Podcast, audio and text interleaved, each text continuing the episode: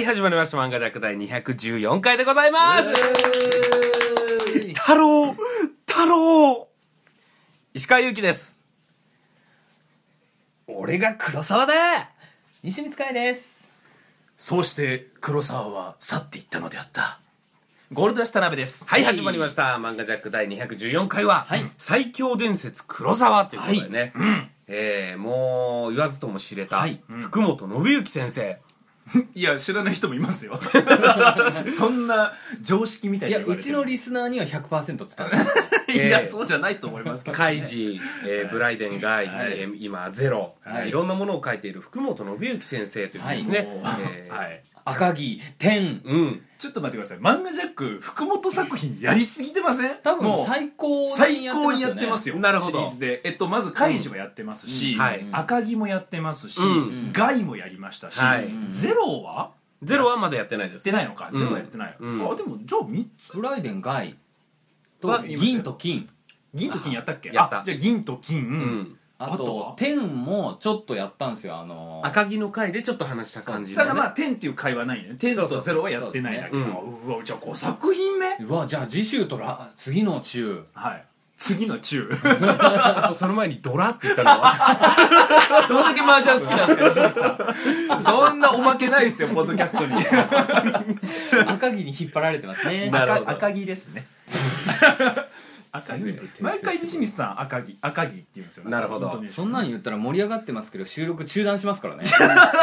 いやちゃんと言ってもういいですか？もういいですか？あはい。ああのおー。二人の。いや二人じゃないかイチャイチャイチャイチャ感はもう いいでしょうかね。気持ち悪いわ。な。んだなんですか？はい、えっと、はい。最強伝説黒沢、これ、はい。僕はもう、なぜこんな福本信之先生作品をたくさんやるかというと、はい。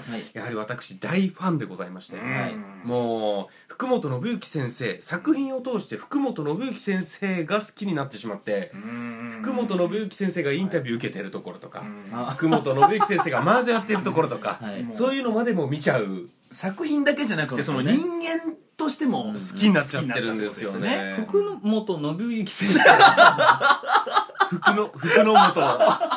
なんで急にあの平安時代みたいな呼び方に。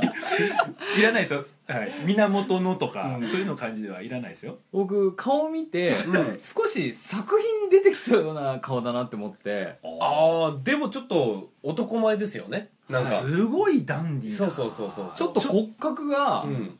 なんか南郷さんとか、うん。あも森田？うん。とか、あっち系の骨ー格してんな出てきてもおかしくない感じ、なるほど、うん。ということで、はい。えっと福本信之先生の作品「はい。最強伝説黒沢」が一体はい。どういうはい。お話かと、はい。えーいうご説明をさせていただきたいんですがお、はい。えー今日ははいはい。ちょっと待っておお二人、うん。最強伝説黒沢は私石川も大好きなんですよ。あの最初にいつもこの漫画け、えー、漫画ジャックははい。好きなセリフから入りますよね,、はい。えーで西川なんて言ったんやったっけ？僕は太郎。太郎。ああっていう、うん。そういうシーンがあるんですよね、はい呼びかける、はい西見さんなんて言いました、俺は黒沢だ。っていうはい。なるほど。セリフがありそうじゃないですか。おー確かうん。にだから僕もそれを受けて、うん。そうして黒沢は去っていったのであった。っていうナレーションありそがありそありそう。あ なるほど。予想のもと、うんはい。こういうセリフが出てくるんじゃないかという,、そうですね。うんああなるほどね、はい。うん。ということは2人とも、はい。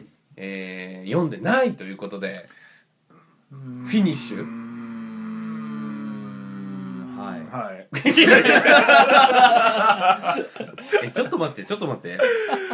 あのーそうかまずじゃあ2人に、はい。はい今日じゃあ僕のターンになっちゃいますよずっと。そうですね。あのだからいつもは僕があらすじを説明するんですけど、はい。読んでいないので、うん。今日はもう石川さんしかあらすじ説明できないです。そうですよね。はい。漫画ジャックの最近の傾向として、は誰かが読んでない回っていうのがうん。うん。非常に聞きやすいと。いなるほど。いうことそうですね。でうん。石川石川さんが褒 褒められたりするんですよ。石川さんが すごい発音が良かったですね。怖って石川さんが。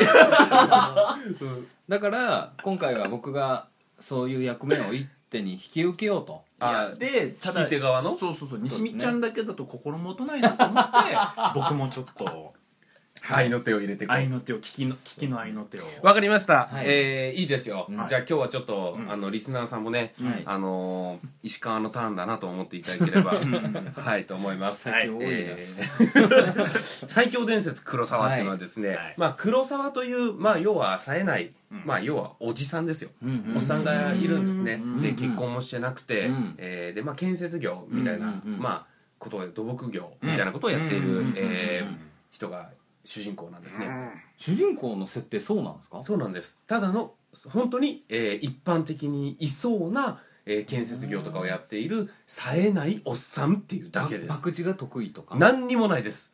脳特技。天才的なひらめきをする脳ひらめき。一般の人じゃ気づかないことに気づくとか。脳気づき？脳気づきディスっとるな脳気づきってあるか？そんな黒沢という男のうん。日常を描いたただのお話なんですけれどおもっさんって何歳ぐらい？もう30 40おいくつ。おなるほど。じゃあもうちょっといってる。もう初老は超えてるってことですか、うん。その手塚治虫さんがうん。出してた頃のうん。漫画時代に、うんこの「最強伝説黒沢」出てたら、うん。流行らないんじゃないですか？えっとね流行らないと思いますね。えー。そんな魅力のない主人公なんですか？すんごいただただですよ。やっぱり黒沢はね、うん。あの手掛けているのが福本信之先生ということで、うん。その福本先生なりのやっぱ福本節っていうのが出てるのではははは福本節が好きな人はすごい好きな作品だと思うんですよ、へえあのもうギャンブルが好きだからうん。怪事を読むとか、うん。赤城を麻雀が好きだから赤城を読むとかじゃなくて、うん。福本信之先生が好きな人が黒沢を読むと めちゃくちゃ面白いんですよ、はあはあはあはあはあのーえじゃあ一番福本先生としては濃い作品ってことですか？あのすごい濃いと思いますよ。へあのー結構好き嫌いはっきり分かれるんじゃないですか。なるほどね。濃いからね、うん。そっか赤城とかはギャンブルとかそうそうそうそうゲームあ書いちゃった。なんかゲームとかね。あれでちょっと、まあ、薄まるわけじゃないけど、うん。ライトユーザーにも見やすくしとるからね、だから福本信之先生が黒沢一発目に書いてたらうん売れてないと思いますよ。ぶっちゃけますと正直言うと。なるほどね、うん。確かに。なるほど。であのーまあ、最強伝説黒沢いろんなシーンがあるんですよ、うんうん要はくあの多分福本信之先生がうん。黒沢を通して、うん。えー何が伝えたいかというとほ多分言っちゃいます？僕の予想ではですよ、はい。えーえー冴えないおじさんたちはこんなにうん。結婚もされてなくて、ほう。えーお友達もいないおじさんははいこんなに寂しいんだぞっていうのがすごい伝えたい作品だと思うんですよ。う、ん。えふそれは福本信之先生がうん。今寂しいってことですか？福本信之先生は結婚もしてるしお金もあるだろうから寂しくはない。うん。けど けど、うん。あの多分なんかなんだろうなんともないただの寂しいおじさんをうん。主人公として描く。ちょっとだから今、あらすじが途中だったんですけど、ん。どういう物語なんですかじゃあそれもうが全部言いましたよ。え？黒沢という冴えないおっさんの日常を描く物語です。ああそそれだあこれだけ。そうなんや。ええ本当にこれだけ。目的とかがないんや。目的なんか何にもないです。なんか事件に巻き込まれて。はたくさんありますあそれはたくさんあります。もちろん。今よくあの秋葉原とかでもまあ流行ってますあの何でもない可愛い女の子の日常を描いてるアニメが人気だったりするあれじゃないですか。だからそれのうん。あのー男子高生男子高校生の日常みたいなのとか、うん女子高校生の日常みたいなそうそうそう。日常系のほのぼのしたやつが今流行ってるじゃないですか。そうですね。もう黒沢うん。寂しいおじさんの日常をゆるゆる書いてるんですけれども。だからもうそれ走りですよね。走りなんや。走りですよ。あ走りなんだ。黒沢結構前にやってたってことねだから。そうですそうです。あのーどういうね、うん。シーンがあるかっていうと、うんうんうんうん心えぐられるシーンがたくさんあるんですよ。えうん寂しすぎて？悲しすぎて。悲しすぎて？うん。ギュッとなっちゃう。ギュッとなる。あのねまずね黒沢さんはね本当にあのお友達もいなくて、えー、あのーまあ女の子彼女とかね、うん。奥さんとかはもちろんいないんです、ほう。いっつも一人なんですよ。だけどうん。はい。黒沢自体ははい。人望が欲しいもう人望が欲しくてしょうがない。うん。でよく想像で、うん。みんなとワイワイご飯を食べてたりとかうわ。みんなとうん。楽しんでるうわ。ところを想像しながら想像で？そう。あのー他の家族とか見てても、うん。自分がお父さんだったらって当てはめてみたりとかうわうわ。そういう想像を結構するおじさんでえそれえうん。大丈夫ですか？うん。それもの読んでて。すごい寂しい感じなんですよ。えそでで楽しい？のそれを読んでて。読んでてね心がえぐられる。は いあーそういう意味か。そう。持ってかれるの意味じゃなくそう。てえぐえぐられる。ついわの方。まずねあのまず最初のうん。12巻でえぐられるところがありまして、うん。はい。あの僕の最初に冒頭に言った「太郎。太郎!」はいはいはいっていうセリフなんですけど、まあその建設業みたいなこ仕事をやってまして、うん。あのーなんか時々ガードマンガードマンというか、あのよく道路の工事してると交通整備みたいなね。そうそうそう交通整備のうん。交通整理か。うんせ整理の人。あの赤いそうそうそうそう。なんかライトニングみたいなもんライトニング。急にかっこよくなったなあの高熱を出してるんですよ。うん。その風邪ひいちゃって？風邪ひいちゃって。黒沢が？あ黒沢がね。高熱を出しちゃって、うん。あのーただ、うん。そのねじゃあこの話をする前に、うん。赤松ってやつの存在の話をしなきゃいけないですね。おうほうほうえっとその建設業のところには、うん。はい。若くて人望のあるうん。赤松っていうやつがいるんですよ、ああ憧れてるんだ。そう憧れているというかライバル視ですねどちらかというと。黒沢は。黒沢が。黒沢が一方的にでしょどうせ。一方的にライバル視をしてるんですよ。あー。であのーまあ赤松ってやつはもう本当にクールでかっこよくて仕事もサクサクできて、でその、まあ、反面、あのー黒沢はちょっとやることなすこと絡まったりとか、うん疎まれたりしちゃうようなおじさんで、である日うん。あのちょっと太郎の話からちょっと前,、前に行きますけど、ある日ですよ、うん。あの黒沢がうん。あの人望が欲しい、うんえー、ということで、うん。大量にうん。スーパーでうん。アジアジフライを買うんです。おう。アジフライ。まさか？うん。アジフライをね。大量に？大量にアジフライを買うんです。はいはいはいどうすんのそれでうん。あのー買った時の想像として、うん。えー知ってるか？うん。ああのそのまあなんでアジフライ買ったかというと要は、うん。昼休憩の弁当にあー。一品うん。増えてたら、うん。みんな喜ぶだろうとその 一品油もんが増えてたらああまんま作っていくってわけじゃなくて何かに添えるんですか？そう。あのみんなに配給されるお弁当あその作業員たちのお弁当に、ああの普通のお弁当いつも食べるけど、うん。そこにうん。一品油もんが添えてあったらそれはそれは喜ぶだろうと、うん。ということであの大量にアジフライを買うんですよ、はいはいはいでアジフライをうん。みんなが仕事中に、ん。あの黒沢が忍ぶ弁当弁当が積んである車みたいなところに忍び込んでうん。一個ずつアジフライを入れてくるんですよ、でも、うん。でその時に黒沢が想像するのが、うん。あれ？なんか今日油もん多くないか？みたいな、うん。みんながワイワイしてて、ああ毎日みんな多分分からんけど幕の内弁当のり弁みたいなおかずが決まったお弁当やから分かるんや。一品多くないか、みたいな、うん。でアジフライが入ってるぜみたいなので、うん。そこで黒沢は「うん。えへへ実は俺が入れといたんだ、知ってるか？このアジフライ、うん。こうやって見るとアジフライってなんかハートっぽい形。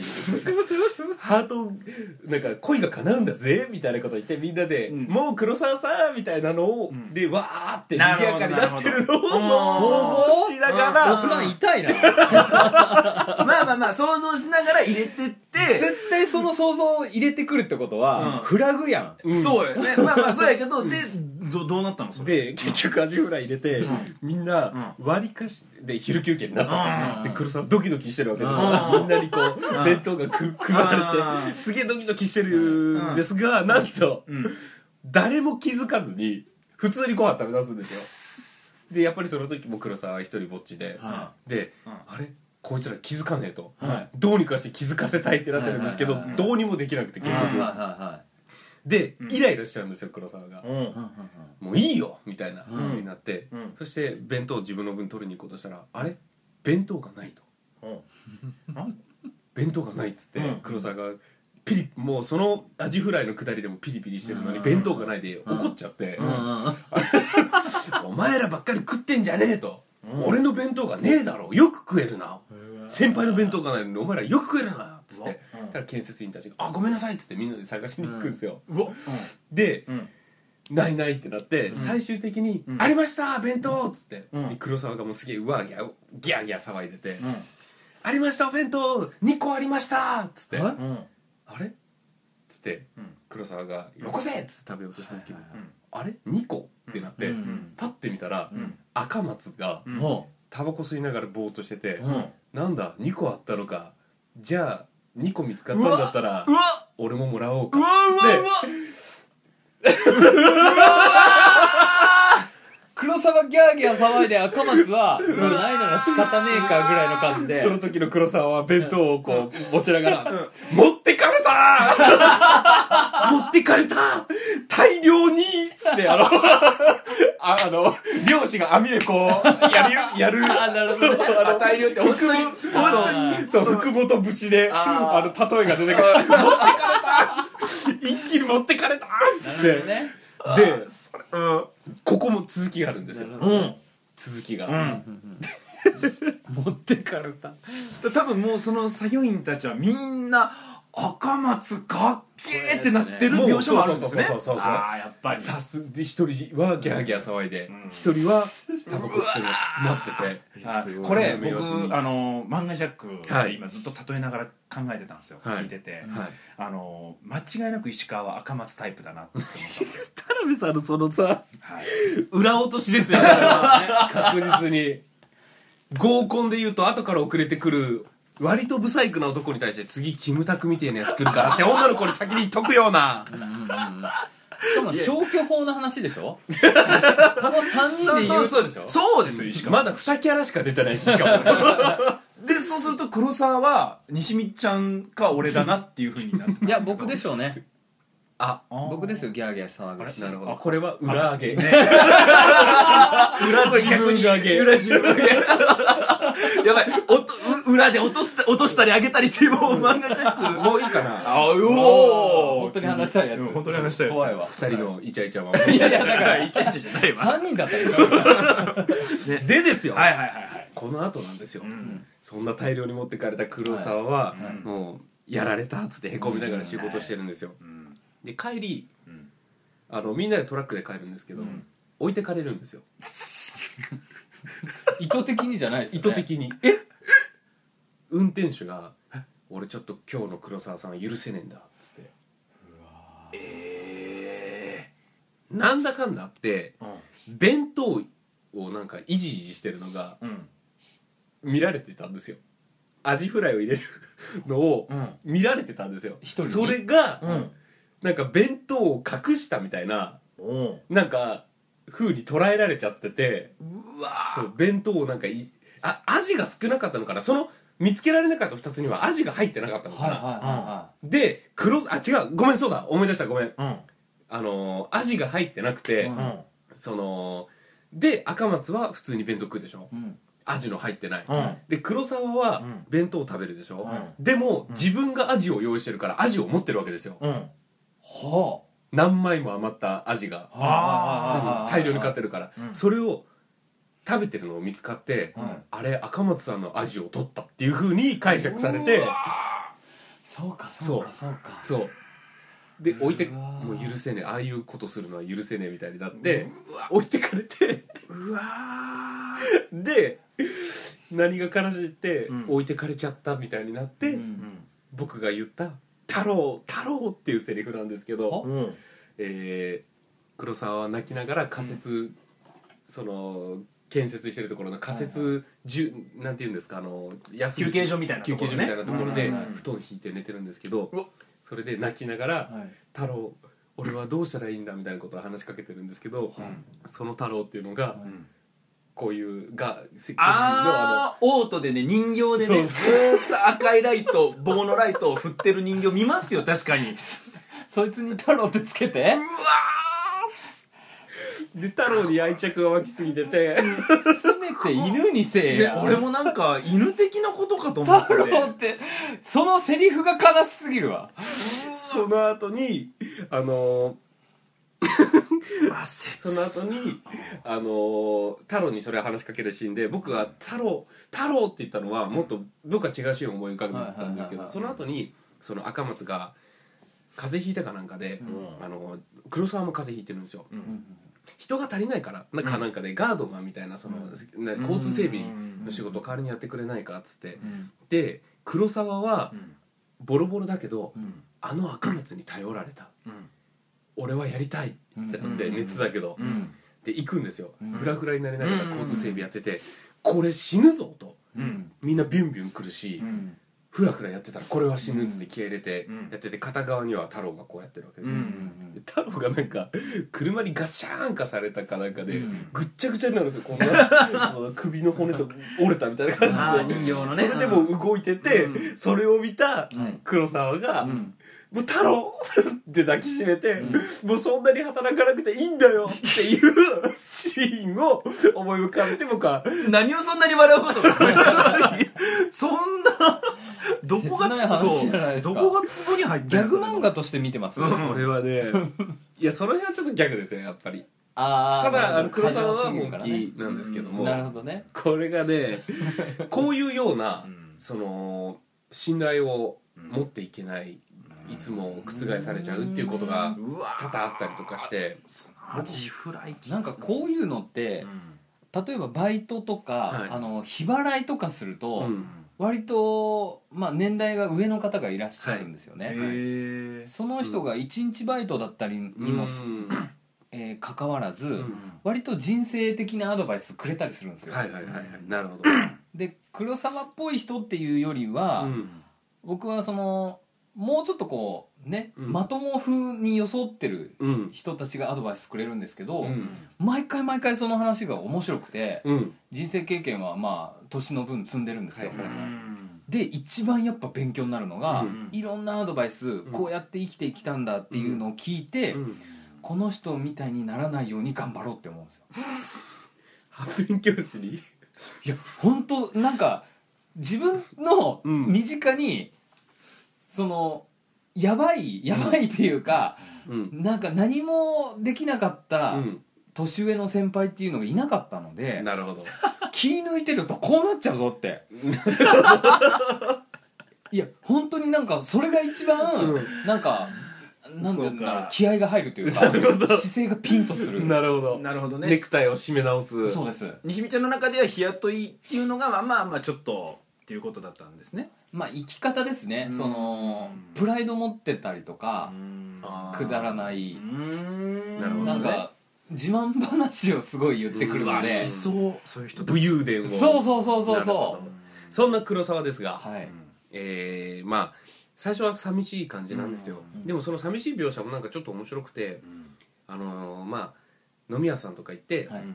軟骨揚げライスっていうのを開発してみたりとか、あそのワードだけ俺聞いたことある。えた石川さんが言ったからじゃないですか？そう多分ななんか石川がうん。打ち上げかなんかで軟骨の唐揚げうん。を頼んだ時になんか軟骨ライスがどうとかっていう話してて軟骨揚げライスって軟いうのが。骨揚げライスか？まあ黒沢友達いないんで基本的に一人で飲み屋さんに行くと、うん。うん。その時に、うん。あのー一人でか。ご飯とうん。ビールとうん軟骨の唐揚げ頼んで、うんうん。その軟骨の唐揚げをん。ご飯の上に乗せて乗せて。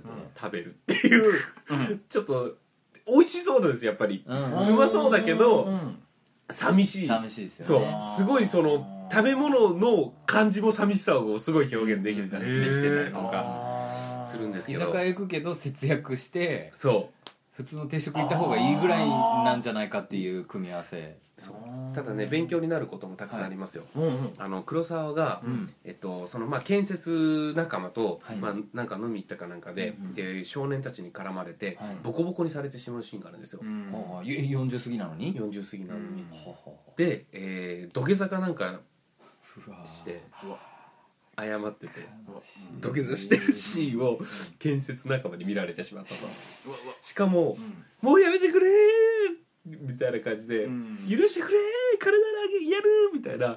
でなんかもう本当に恥ずかしいシーンを見られて。しまって、はまあその少年たちもいつの間にかいなくなってて、ん。誰もいないのに土下座してるみたいな。感じにもなっててね、うん。こっぱずかしすぎると。うん。俺はもうダメだと。うん。へこみすぎて。うん旅に出るんですよ。うん。へこみすぎて。その発想がな。で旅に出て。どこに行ったの？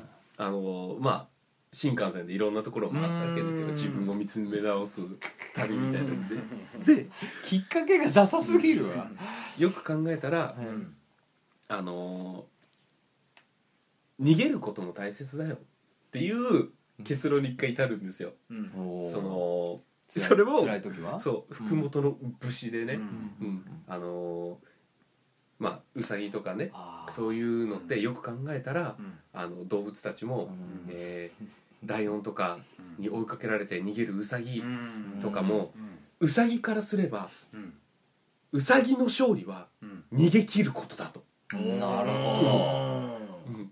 でそういう動物には弱肉強食の、うんえー世界があって、うん。逃げ切ることがうん。大事な場面もあると、う。ん。俺は生きてる大丈夫だ、そう思って、うん。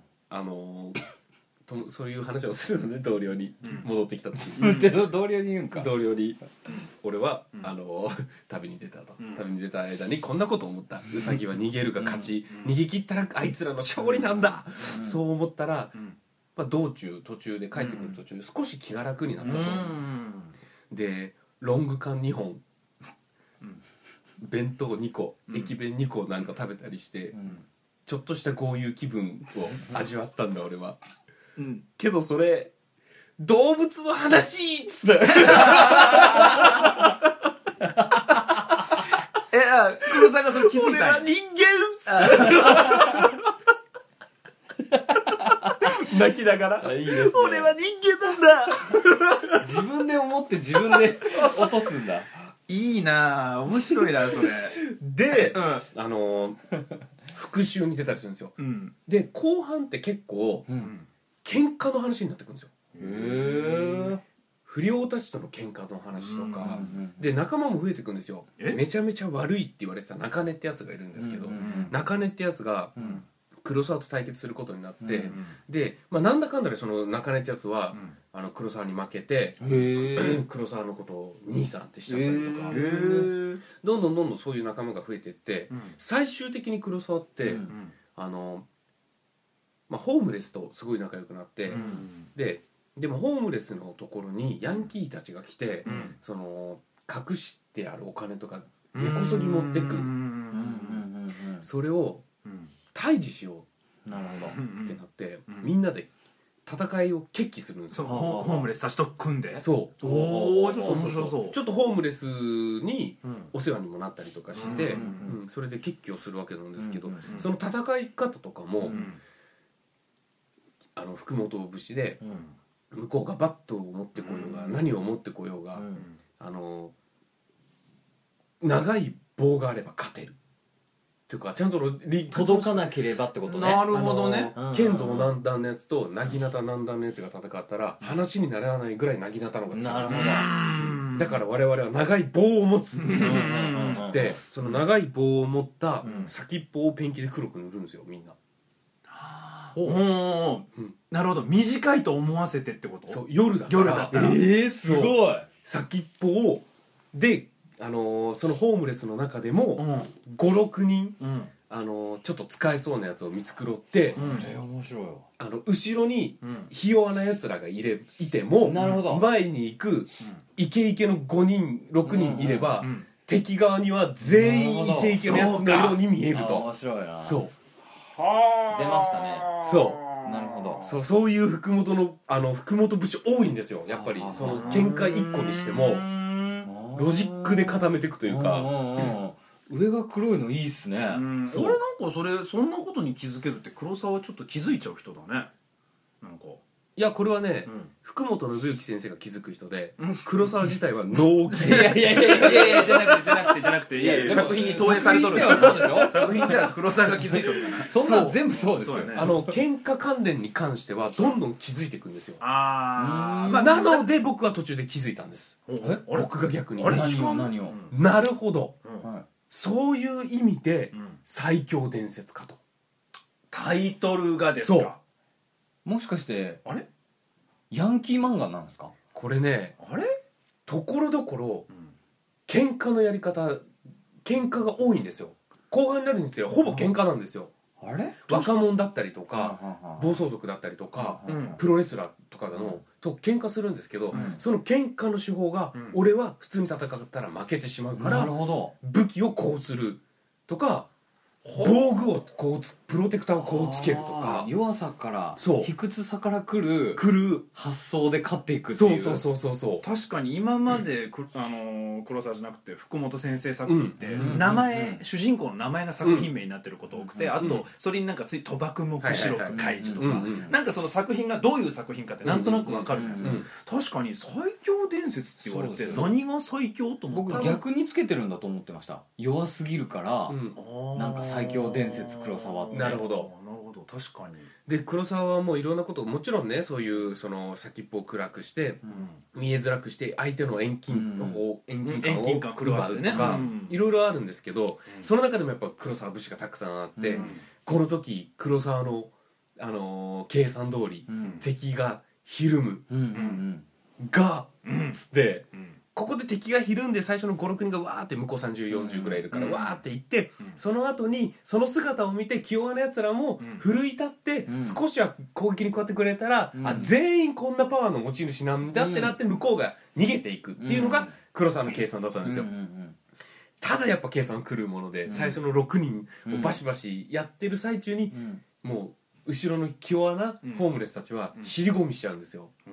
するとうん。徐々に暴走族たち回復っつって。そして気づくものが現れるみたいな。るなああいつらビビってんぜみたいになって、うん。ただうん。そこからうん。計算とか関係なくうん人間対人間の戦いになっていくんですけど、うん。結局そのホームレス気弱なホームレスたちも決起するわけですよ。奮い立つわけですよ、うん。黒沢のうん。行動を見て。うん。うん。一人でも、ま、あのそこにホームレスのおばあちゃんがいて、ん。黒沢がねすごい可愛がってるおばあちゃんがいたんですよ、うん。ホームレスの。足も腰も弱くて、うん。そいつが引っ叩かれてて、うん。それを見た黒沢が、これはもう許せねえと、うん。で立ち上がって、うん。あのーボコボコにされながらもすげえ戦ってたら、ほどなるほど。気弱なホームレスたちが立ち上がって戦って勝つんですよ結局ね。お結局向こうたちは去っていくんですよ、うんもともと大柄ですもんね黒沢って。そう割と大柄、うん。でうん。これねうん。最強伝説黒沢の一部の終わりがうん。黒沢が死んだのか生きてるのかわからないような感じで終わるんですよ。うん。だからうん。当時読んでた僕はうんすごい煮え切らない形でエンディングを迎えたなと思ったんですよ。ほうほうほうほうほう最後の最後ははい。みんなにみんなでわーってうん。盛大に宴会みたいのしてうん。黒沢がそのペシペシ殴られてたおばあちゃんの膝枕でうん。あれなんか意識が遠のいていく。うん。ほでも最後の最後だけうん。あったけえやっつってうん。あの最後みんな黒沢さんみたいになってるからうん。一人ぼっちだったけど最後の最後にみんながわーって来てくれたなんか最後は良かったなって言ってうん。一部が終わったんですよ。だからうんあれこれ死んだのかもしれないっていうので大の大冒険パターンと一緒やね。うん。主人公死んでるのか生きてるのか分かんない終わり。でで終わってたんですけどうん。第2部が始まりました。うん。第1部が終わった時には最終回っぽかったんですか？第2部が始まることも分かんないし。ええ普通に終わったんや。普通に終わったから。あらららら。うわってなってうん。あれどっちなんだろうっつってインターネットで検索したりとかでみんなの憶測とかがバーって書いてあるのを見たりとかして いろいろやったんですがちでしょうね。関係なく第2部が始まって。生きとるそーう。黒沢は丸9年眠っていたっつって。え？え丸9年眠ってたんですよ黒沢それ病気かなんか？は病院で？病院で。それ最後意識なくなってから。あはあはあはあなんか喧嘩で打ちどころが悪かったの？まあ喧嘩にしてボコボコにされてますからね。ああそれでも9年。うーん。で第2部がスタートするんですけど第2部は正直でうん。もうほほぼホームレスとの絡みあちょこっと僕見ました。うん。なんかあのー道でね往来で横になってる。あパンチラのところ？そうそう、うん。人がいて その前に黒沢が座ってたら「おい!」っつって言って「ね邪魔だ」みたいなことで。で なんだろうっつったらそのこのポイントで見るとちょうど女子のパンチラが見えるっていうところでそのホームレスをなんか死と仰ぎ始めた。そうそうあ なんじゃそれで。なんかその後いや飛び飛びでちょっと読んでたんですけど、うん。僕あのビッコミコオリジナルか、うん。オリジナルでやってたので、うん。それで見てたらなんかスーパーの試食をうん。なんかうまくこの順路で回るお前にいいものをやろうっつってなんか地図みたいな、うん。パッてメモ渡されて、その通りに行くとなんかお惣菜をうまくうん豪華なお弁当になるようにゲそうそうそうそうットできるみたいなうん。だからただでうん。手に入るみたいなやつそうそうそうそうそうそんなそういう系のお話になってた。そうそうそうそうおなんか僕第2部の方がワクワクしますね。あなるほど。その日常の本当に工夫した工夫。でもね結構ねうんパワー系が多くなってきますね。うん。ん。その試食コーナーでなんか裏に連れてかれてうん。その試食お前らやりすぎだみたいなのうんうんで喧嘩になったりとか。スーパーの人と？スーパーの人と。へうん。ちょっとパワー系になってくるんですよ。うんこれはねうん。ちょっと第一部もねうん。その居酒屋かなんかでうるさいガキどもうん。と喧嘩になったりとかするんですけどうん。もうやっぱり網に釣り糸みたいのをいっぱいつけて、うん。いあの 停電させて一気に捕獲して、うん。動けなくして、うん。全員の携帯にうん。その番号とか書いてう、ん。なんかいろんなことやるんですよとにかく。で、うん。そのまあ居酒屋かファミレスかな忘れちゃったんですけど、うん。の店長が「ありがとう」みたいなのがあって、うん。あのこれもらってくださいっつってうん。渡されたこれ第5枚入ってますんでうん。これで、ありがとうございます。また何かあったら。第5枚うん。って言われて、うん。黒沢が5万かと。うんうんですよね。5万ももらっちったよと、うん。で、まあ、勝い勝戦には勝利したと、ううん。んなんかさ桶狭間の合戦とか勝手にいろいろつけるんですけど、うん。黒沢に勝利したと、うん。だからみんな飲み行くぞっつって、うん。わーって飲みに行って、う わうん。なるほどね。合流しちゃいますよね。合流して、うん。今日は俺のもちろん大栗だと、うん。うわでお会計の時に、うん。パッて見たら、うん。大生サービス券が5枚入ってて。ええー、せめて5000円だと思ってた。いや僕僕嘘でしょ？大の言い方でもうああもうこれは絶対もうっていう。嘘でしょ？で何が面白いってそこでうん。あの店長ドケチだと。うん。5万だと思ったら大生5枚でーって落ちたと思うじゃないですか、うんうんやっぱりそこで落とさないのがくおー。元先生で、うん。大生かよ。期限は明日までじゃねえか。うん。つまりこの第5枚を有意義に使うにはっていう説明が入ってくる。一人一人が一回一回ってこれを使って俺が得するにはあのじじゃーんっつって、うん。あのじあのもう会計を俺がまずみんなで飲み会やった後に、ん。俺が先にお会計をして この大生5枚分払ってじゃあみんなお金を徴収するよ。じゃあ でもこの中から実は第5杯分は引かれてます。なので1人500円ずつっていう方法しかねえじゃねえかっていう説明が入ってくるんですけど そういうのが面白いんですよ。いやーなるほどギャグテイストですね。ギャグテイストで。いやーすごいななるほどね。そういうまあそのだから 本当に本当にただのおじさんなんですね。しかもリアリティが半端ないですね。リアリティが半端ない。いやね。いやーということではい。え？エンディングでございます。いやね最強伝説黒沢はね、ちょっと僕今日僕も実は、多分10年前に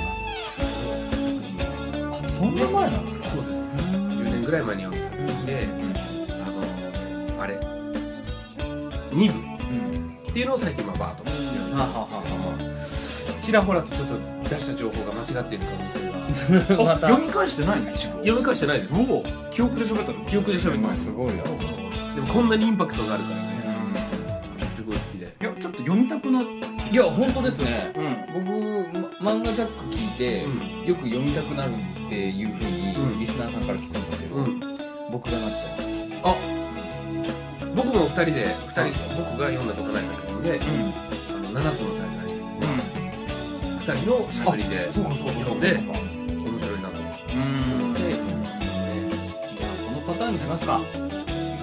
石川さんが読まない回、僕と田辺さんが読まない回、ちょっと待ってあの 今日聞き返してもらえば分かると思うけど、中なんか苦しかったよ。あそこかな？はい。途中なんかねあのい。や読み返せばよかったんですけど、ね。あのちょっとね記憶で喋りたかったんですよ。ただそれにしてはこの熱量だったんでやっぱ相当インパクトがある作品ですよね。いやすごい面白いんですよ。いやちょっともう一回じっくり読み返したいな。ですね。うん。いやいいと思いますよ。すごい面白い。じんちゃんは2部の方がハマるかもしれないしね新しく始まったいやそうですしなんかやっぱりおっさんのなんかこういう生き方とかって今見といた方がいい気がするんですなるよねほど。あと西光さんは多分おっさんの工夫とか好きなんだよね多分ね。あめっちゃ好きですね、いやあときついのとかも見といた方がいいんですよ。なんか。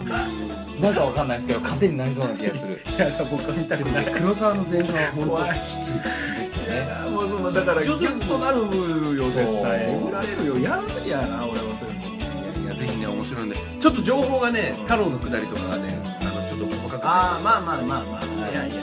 本当に伝えたい部分ははい。ちゃんと伝えたかっいやでもそうですね。いやよかったと僕らには伝わってるので、まあ、リスナーさんもまあなるほどねというかっていうのを全部終わってからエンディングに行ってほしいあーエンディングそうですね。あのあれですか編集のエンディングの曲の長さっていうことですよね。あ突然終わるので。なるほどあれっていう。エンディングの曲の長さ。なるほどね。はいじゃあもっとね。あのー中には福本節がたくさん詰まっていたりとか、もっとね、あの面白い展開とかもいっぱいあるんですよ、はい。キャラも濃いキャラもたくさん出てくるので、ぜひ一度見ていただきたいと思います、それでは、はい。えー次回のトークテーマが決まっております、あ何でしょうか。ね次回のトークテーマ、はいい化け物の子。いやできた。ようやくですよ。あようやく。ーこれはもう石川さん、はい。えーお休みしていていただいて結構でございます。いや僕も今手が多かったな。